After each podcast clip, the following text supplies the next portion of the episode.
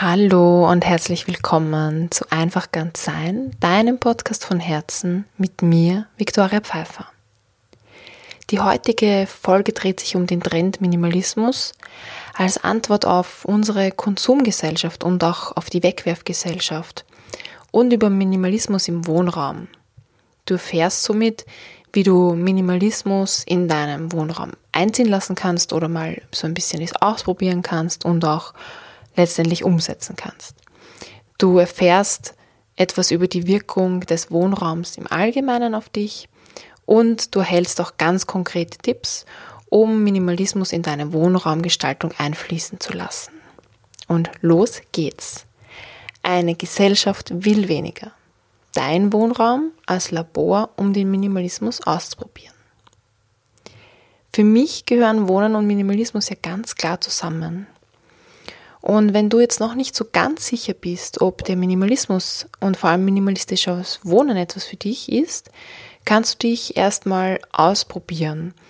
Und ja, du kannst dir alles in deinem Wohnraum ausprobieren, bevor du es der Welt da draußen zeigst, sei es malen, tanzen, singen, ja, einfach ganz viele Sachen kannst du erstmal für dich alleine ausprobieren und schauen, wie es damit geht, bevor du dann einfach nach draußen deine Talente oder deine Gerichte oder deine Art zu leben dem Außen dein Umfeld zeigst. Und ähm, unser Wohnraum hat eine ganz spezielle Aufgabe in unserem Leben. Das ist nämlich wie unsere dritte Haut. Und unsere Haut ist unsere erste Haut und unsere Kleidung ist die zweite Haut. Und so stellt eben unser Wohnraum unsere dritte Haut dar. Es ist wie ein erweiterter Tempel unseres Körpers, wenn wir sagen, unser Körper ist unser Tempel, so stellt der Wohnraum einfach den erweiterten Tempel dar. Und so kann man an unserer Körperhaltung und an unserem Hautbild und an unserer Ausstrahlung ablesen, wie wir uns fühlen, ob wir krank sind oder gesund. Und auch ähm, unsere zweite Haut, die Kleidung spiegelt einfach unsere Gefühlslage wieder oder einfach auch den Anlass. Wir kleiden uns dem Anlass entsprechend. Und da kann auch einiges abgelesen werden. Und so ist es einfach, dass unser Inneres unser Äußeres widerspiegelt. Also die beiden ähm, beeinflussen sich einfach wechselwirkend. Und diese innere Gefühlswelt hat einfach eine ganz starke Wirkung auf unsere äußere Lebenswelt. Und das gilt eben nicht nur für den Körper und für die Kleidung, sondern eben auch für den Wohnraum. Und meine Lieblingswohnpsychologin, wobei ich mir nicht sicher bin, ob es überhaupt noch weitere Wohnpsychologinnen gibt, mm, die Barbara Perfall, hat gesagt, dass wir nehmen Einfluss auf die Räume, die uns umgeben, und die Räume nehmen, nehmen Einfluss auf uns. Und so verbringen wir als moderner westlicher Mensch mehr als 90 Prozent unserer Lebenszeit in geschlossenen Räumen. Und umso wichtiger ist es eben, dass dein Wohnraum ein Raum für dich ist, der zu dir passt und der dir Kraft gibt. Und ja, es gibt einige Bedürfnisse, die Räume erfüllen. Und das kann eben sein ähm, Sicherheit, also wenn du deine Wohnung oder deinen Wohnraum als deine sichere Höhle ähm, wahrnimmst. Es kann auch sein ähm, dass es dann dein Wohnraum dir zur Erholung dient. Das ist eine Oase der Ruhe, also eine Abwesenheit von Lärm. Dein Wohnraum kann aber auch so ähm, Gemeinschaftsgefühl sein und so wie eine große, riesige Kommunikationszentrale wirken. Du kannst deinen Wohnraum als, auch als so zur Selbstdarstellung verwenden, so wie, wie du eine Visitenkarte hast die dich auch kurz und prägnant selbst darstellen kann. Und so kann auch dein, dein Wohnraum einfach von dir geprägt, ganz stark geprägt sein und das eben im Vordergrund stehen. Oder du kannst deinen Wohnraum so als kreative Werkstatt nutzen, um deine Umwelt da zu gestalten mit deinen eigenen Händen, mit deiner eigenen Kreativität, deinem eigenen Ausdruck. Oder du kannst deinen Wohnraum auch benutzen, um deine ästhetischen Bedürfnisse zu befriedigen, quasi so wie so ein Hort des Schönen, wo du einfach ganz viel sammelst, was dir gefällt, wo du gerne hinschaust. Und es gibt auch hier, wie oft ähm, diese Typen, Typologien sind. Es, es gibt keinen Reintypen, es sind meistens Mischtypen. Und es ist auch ein Bedürfnis eben, das jetzt so immer mehr in den Vordergrund tritt. Und zwar eben dieses Bedürfnis nach Achtsamkeit und Reduktion und Entschleunigung und eben auch nach weniger und nach Minimalismus. Und das Zukunftsinstitut bezeichnet das als postmodernen Minimalismus. Und das ist eben ein Phänomen des Verzichts, quasi als Antwort auf unsere, auf, auf die Verschwendungskultur unseres Zeitalters.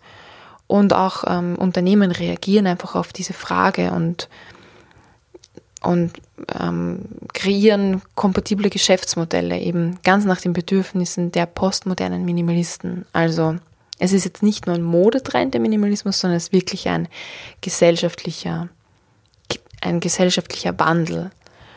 Ähm, ja, genau. Und ja, zurück zur Wirkung des Wohnraumes. Wenn du, wenn du krank bist oder dich unwohl fühlst und wieder gesund werden möchtest und besser drauf sein möchtest, ja, dann kannst du das relativ schnell ändern. Du kannst dir Ruhe gönnen, du kannst mm, dich, du kannst meditieren, du kannst dich unter Leute begeben, die deine Stimmung auffallen, die dir gut tun oder dich einfach zurückziehen. Und dann wird sich das Körperbild und die Ausstrahlung wieder verändern. Und du kannst dich auch, wenn es halt um die zweite Haut geht, schnell mal umziehen, deine Kleidung anpassen, dem Anlass entsprechend, deiner Stimmung entsprechend. Und bei der dritten Haut, beim Wohnraum, gehen Veränderungen in der Regel jetzt nicht so schnell. Und ja, und so kann es eben passieren, dass sich Sachen in deinem Hausstand angesammelt haben über Jahre oder vielleicht sogar Jahrzehnte, die dir heute nicht mehr entsprechen. Und diese Gegenstände, die dir heute zwar nicht mehr entsprechen, wirken aber trotzdem auf dich. Und sie können sogar noch wirken, wenn du sie gar nicht mehr bewusst wahrnimmst. Und deswegen ist es umso wichtiger, Räume mit Dingen zu füllen, weil wir sind ja 90 Prozent unserer Zeit in geschlossenen Räumen, mit Dingen zu füllen, die gut auf dich wirken und die, die dir das geben, was du brauchst. Und du kannst dir so die Macht dieser Räume, dieser Wirkung der Räume auf dich einfach mm, zunutze machen und sie so erschaffen, dass sie einfach positiv auf dich wirken. Und bevor du jedoch ähm, jetzt was erschaffen kannst und was umgestalten kannst und was loslassen kannst, ist es wichtig, dass du dir im Klaren darüber wirst, was dir überhaupt gut tut, was dir überhaupt gefällt, was du brauchst und was du nicht brauchst. Es ist wichtig zu wissen, womit du dich wohlfühlst, was dir entspricht. Wie soll der Raum auf dich wirken? Was möchtest du in dein Leben ziehen bzw. kultivieren? Und was möchtest du auch loslassen? Und das Loslassen ist essentiell. Denn erst in einem leeren Raum kann etwas Neues entstehen. In Räumen vollgefüllt mit Kram, von dem du gar nicht mehr weißt, dass du ihn eigentlich hast, dass du ihn besitzt, den du nicht benutzt oder nicht magst oder der, den du irgendwie unorganisiert und unfertig lässt, da kann nichts Neues entstehen. Und über den Minimalismus kannst du herausfinden, wie du Räume der Fülle erschaffst, anstatt wie du Zeug zum Füllen der Räume anschaffst. Also es geht darum, wie du Räume der Fülle erschaffst. anstatt Zeug anschaffst, das du zum Füllen der Räume nutzt. Und ja, zum Minimalismus ist es einfach so, dass jede Person etwas anderes unter Minimalismus verstehen kann. So gilt manchmal ein Minimalist, dass er erst als Minimalist oder als Minimalistin, wenn er oder sie 100 Gegenstände hat. Oder wenn der Kleiderschrank nicht mehr als 30 Gegenstände umfasst. Und so gibt es verschiedene Regeln, verschiedene Definitionen von Minimalismus, ab wann Minimalismus erst echter Minimalismus ist. Aber ich spreche von einem Minimalismus, der alltagstauglich ist, der ein individueller Minimalismus ist. Und die zentrale Fragestellung, mit der du herausfindest, was dein persönlicher Minimalismus überhaupt ist, lautet, was brauche ich wirklich, wirklich? Also was brauchst du wirklich, wirklich? Und mit dieser Frage und dem Fokus auf das Loslassen von Überflüssigen führt dazu, dass du in deinem Leben erkennst, was du brauchst und folglich auch, was du erschaffen und kultivieren möchtest, was erschaffen und kultiviert werden darf. Und außerdem kannst du mit dieser Frage dann auch erkennen, was du wirklich alles besitzt. Weil wenn du mal so durchgehst und dich fragst, brauche ich jetzt, ähm, ich schaue gerade da so bei mir herum, brauche ich jetzt zwei Dufthäuschen? Ja, und dann ist die Antwort entweder ja oder nein. Und dann weißt du auch, dass du kein, wenn die Antwort jetzt, brauche ich zwei Dufthäuschen, nein ist, dann weißt du auch, dass du kein drittes mehr brauchst. Ähm, genau, und so weißt du eben auch, was du alles besitzt. Wenn du mal in so Gedanken durchgehst, jeden Gegenstand, brauche ich das eigentlich wirklich, wirklich? Aha, ich glaube, ich habe davon sogar zwei. Und so wirst du einfach erkennen, was alles in deinen Räumen ist. Und genau, und ja, vielleicht hast du auch schon gar nicht mehr daran gedacht, dass du noch ein zweites Dufthäuschen hast. Ähm, und wolltest eigentlich schon was Neues kaufen oder du hast gar nicht mehr gewusst, dass du überhaupt einen Gemüsespiralisierer hast. Und wenn du so durch die Schubladen in der Küche gehst, merkst du plötzlich, dass du einen hast. Und du wolltest dir schon immer einen kaufen und jetzt merkst du, dass du gar keinen neuen mehr kaufen brauchst. Also du kannst einfach Dinge wiederentdecken, die du schon vergessen hast. Und ja, wie ich schon vorher gesagt habe, Minimalismus ist in aller Munde und es ist aber kein Modetrend, sondern es ist wirklich ein soziokultureller Trend mittlerweile geworden und ja, die Unternehmen reagieren schon mit Produkten darauf. Ob das jetzt so gut ist, weiß ich nicht, aber ja, das lassen wir jetzt mal so stehen. Es ist auf jeden Fall ein gesellschaftlicher Trend. Und so im Großen und Ganzen, so wie kannst du jetzt minimalistisch wohnen? Wie kannst du das einziehen lassen? So im Großen und Ganzen geht es einfach darum, klein zu wohnen.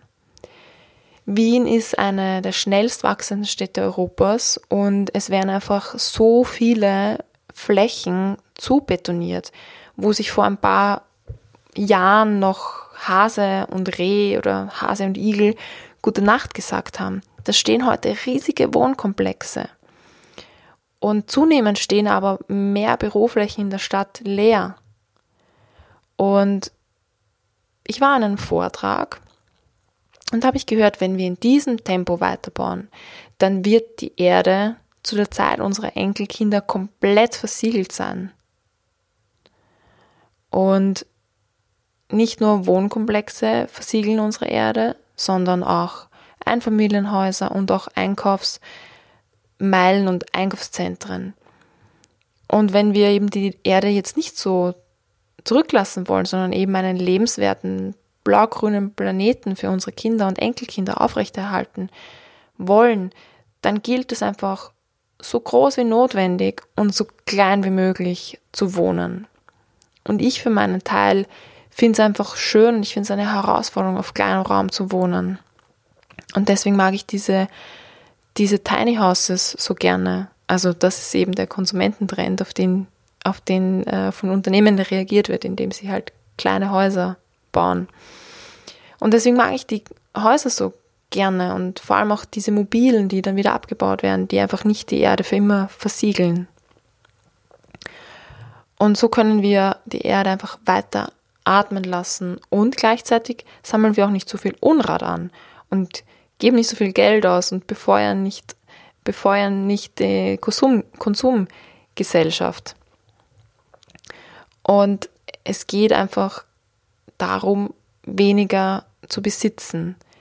Denn wie das Wort schon sagt, besitzen lässt sich ableiten, dass wir auf etwas sitzen. Und das bedeutet schon, oder das macht schon sehr deutlich, dass wir etwas, dass es um Besetzen geht.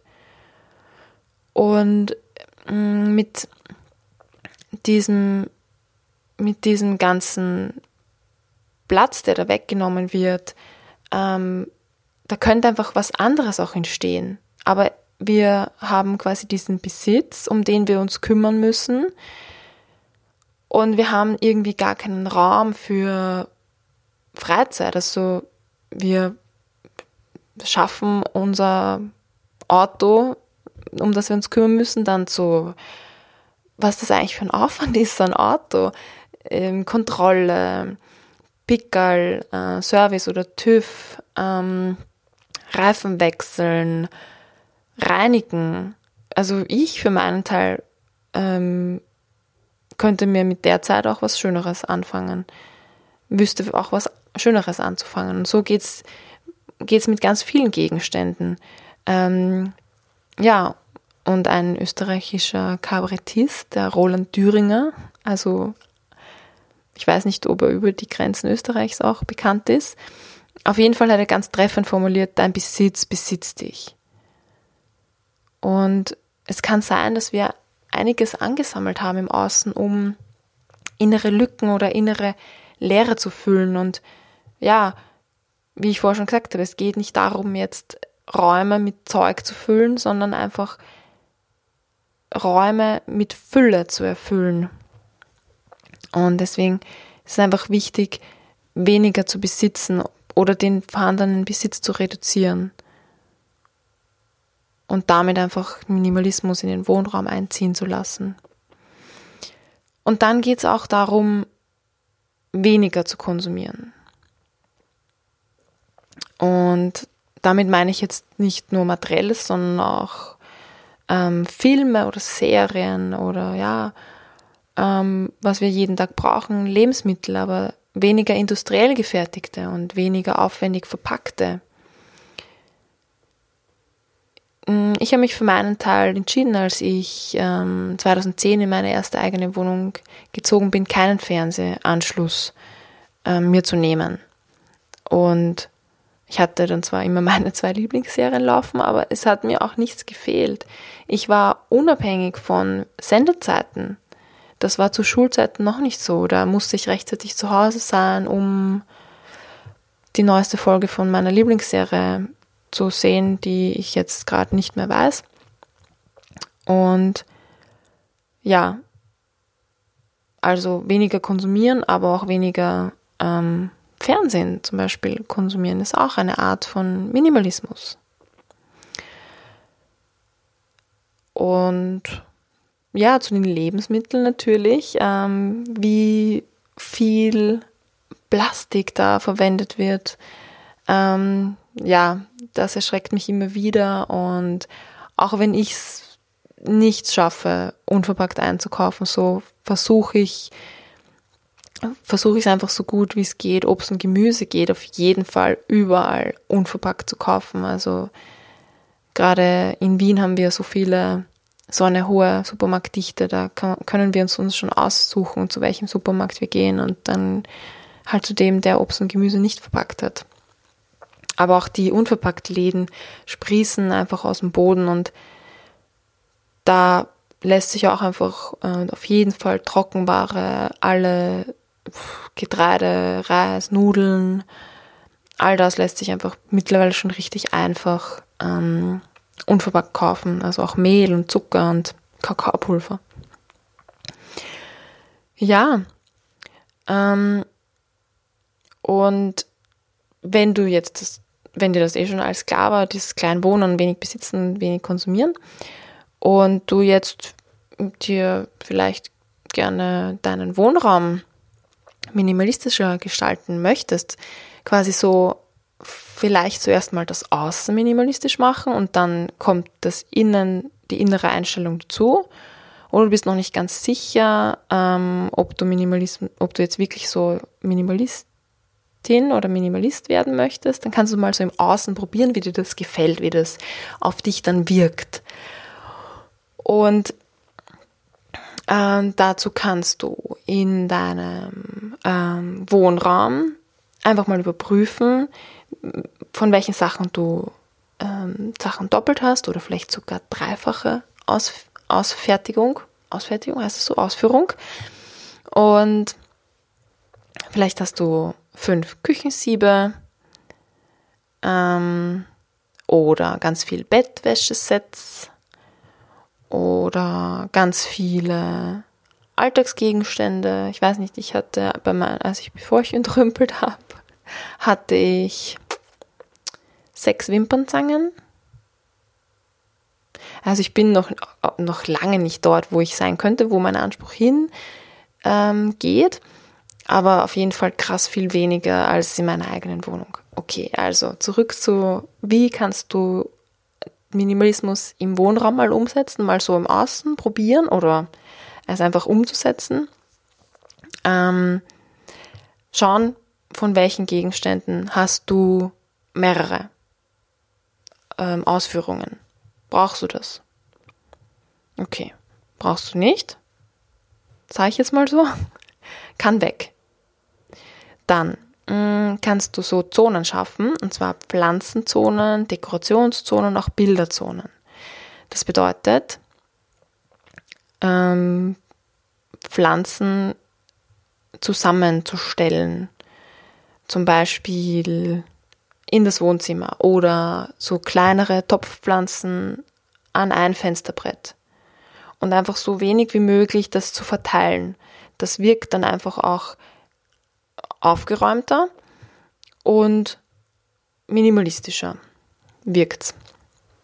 Äh, und dann als dritten Tipp im Wohnraum klare Linien schaffen statt liebliche Verschnörkelungen. So können zum Beispiel barocke Bilderrahmen viel Raum schlucken und die tragen auch auf.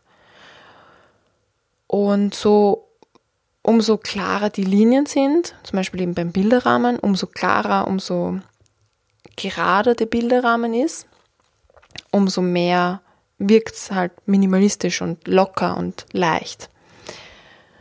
Mm, vierter Tipp ist mit Farbe sparsam umgehen. Es macht zwar Sinn, farbpsychologisch jedes, jeden Raum in einer anderen Farbe zu streichen oder Dekorationen so auszuwählen, dass eben jeder Raum eine andere Farbe trägt, weil auch die Farbe auf dich wirken wird.